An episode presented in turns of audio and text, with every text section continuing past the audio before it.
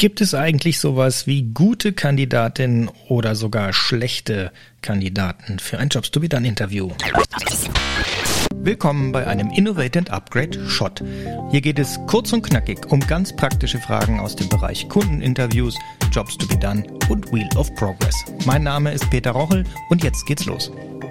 Ja, eine Frage, die gerne unter den Tisch fällt, wenn man mal eben so nebenbei versucht, mit Kunden zu sprechen. Das heißt ja immer raus und redet mit euren Kunden. Das ist auf jeden Fall schon mal ein guter Schritt. Wenn wir es aber ernst meinen und wirklich auch aus ein und derselben verfügbaren Zeit, die wir haben, richtig gute Ergebnisse bekommen wollen, nämlich Klarheit darüber, was ist eigentlich der zu erledigende Job, der für, mit dem mein Produkt beauftragt wird und was führt genau zum Wechsel, was hält davon ab, welche Eigenschaften sind an das Produkt zu knüpfen, welche kann man weglassen und wie können wir Menschen abholen. Und dann ist es allerdings sehr, sehr relevant und wichtig, auch genau mit den richtigen Menschen zu sprechen und vor allen Dingen mit den Falschen nicht zu reden, weil es uns schlicht und ergreifend kostbare Zeit kostet.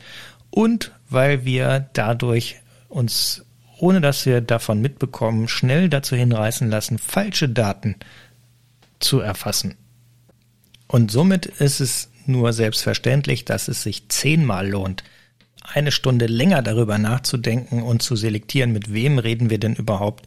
Und ist diese Person, die ich hier gerade auf dem Zettel habe, ist die wirklich gut geeignet, so dass ich es leicht habe, die richtigen und vor allen Dingen gut verwertbare Ergebnisse zu bekommen, anstatt diejenigen zu nehmen, die eben gerade da sind.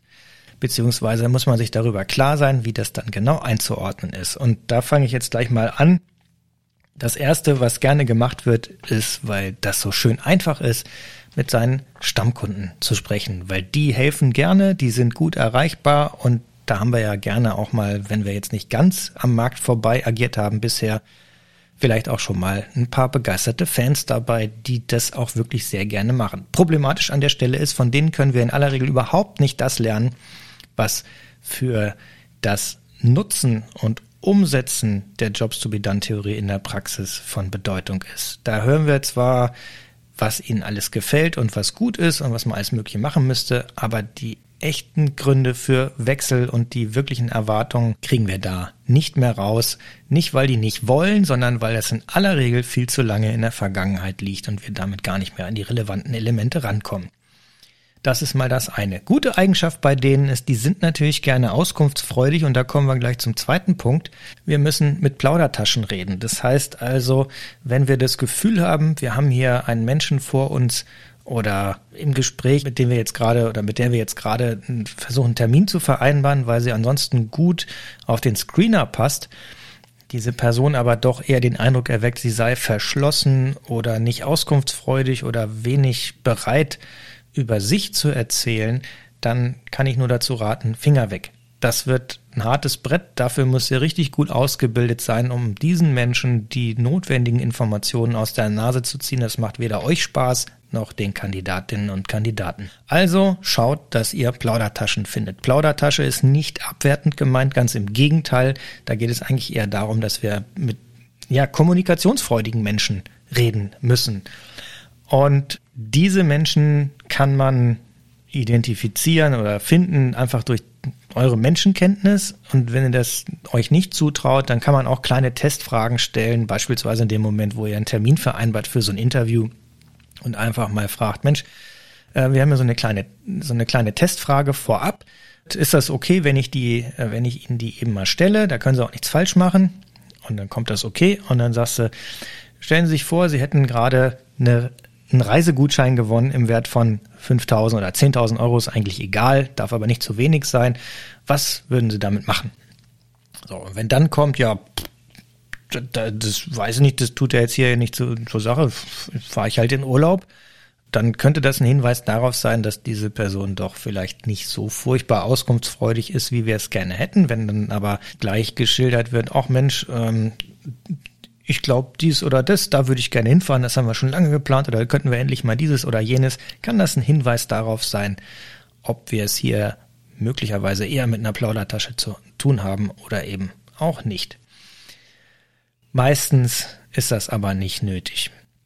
Ähm, wenn es denn mal zu spät ist und ihr feststellt, ihr sitzt jetzt in einem Interview mit jemandem, der sich da ganz schwer tut und auch so nach dem Motto, ja, also das tut ja jetzt hier überhaupt nichts zur Sache, dann würde ich immer dazu raten, da den Stecker zu ziehen und höflich, aber respektvoll das zu einem Ende zu führen, weil die Zeit, die euch da rumquält, könnt ihr besser darauf verwenden, einen besseren Kandidaten oder eine bessere Kandidatin zu finden. Letzter Punkt ist auch nochmal zum Thema Stammkunden. Wenn nicht Stammkunden, wen dann? Dann natürlich Menschen, die gerade eben zu eurer Lösung, zu eurem Produkt gewechselt sind. Das heißt, diejenigen, die gerade in den letzten Wochen zum ersten Mal euer Produkt gekauft oder verwendet haben, beziehungsweise auch das Gegenteil ist in Ordnung, die gerade zu einem Marktbegleiter oder Wettbewerber gewechselt sind und das jetzt nicht mehr tun. Warum in den letzten Wochen? Weil das zumindest die Möglichkeit erhöht, dass die sich wirklich noch gut daran erinnern können, was haben denn da für Kräfte gewirkt und welche Ereignisse haben denn da stattgefunden. Und ihr macht es euch leicht damit, diese Menschen zu nehmen, weil ihr dann nicht so furchtbar tief graben müsst. Ja, und das war's auch schon wieder für diesen kurzen Shot. Ich hoffe, ich konnte dir ein bisschen weiterhelfen, wie du geeignete Kandidatinnen und Kandidaten für Jobs sowie dann Interviews oder Kundeninterviews im Allgemeinen identifizieren kannst. Und weitere Tools findest du in den Show Notes. Da verlinke ich dir das. Auch Tools zum Führen von Jobs sowie dann Interviews zum Strukturieren der Informationen, die du brauchst. Wenn du keine Lust hast, das alles selber zu machen, dann helfen wir dir natürlich auch gerne da weiter. Das alles gibt's natürlich nicht nur zum Nachmachen, sondern auch als Service. Einfach E-Mail oder Anruf genügt.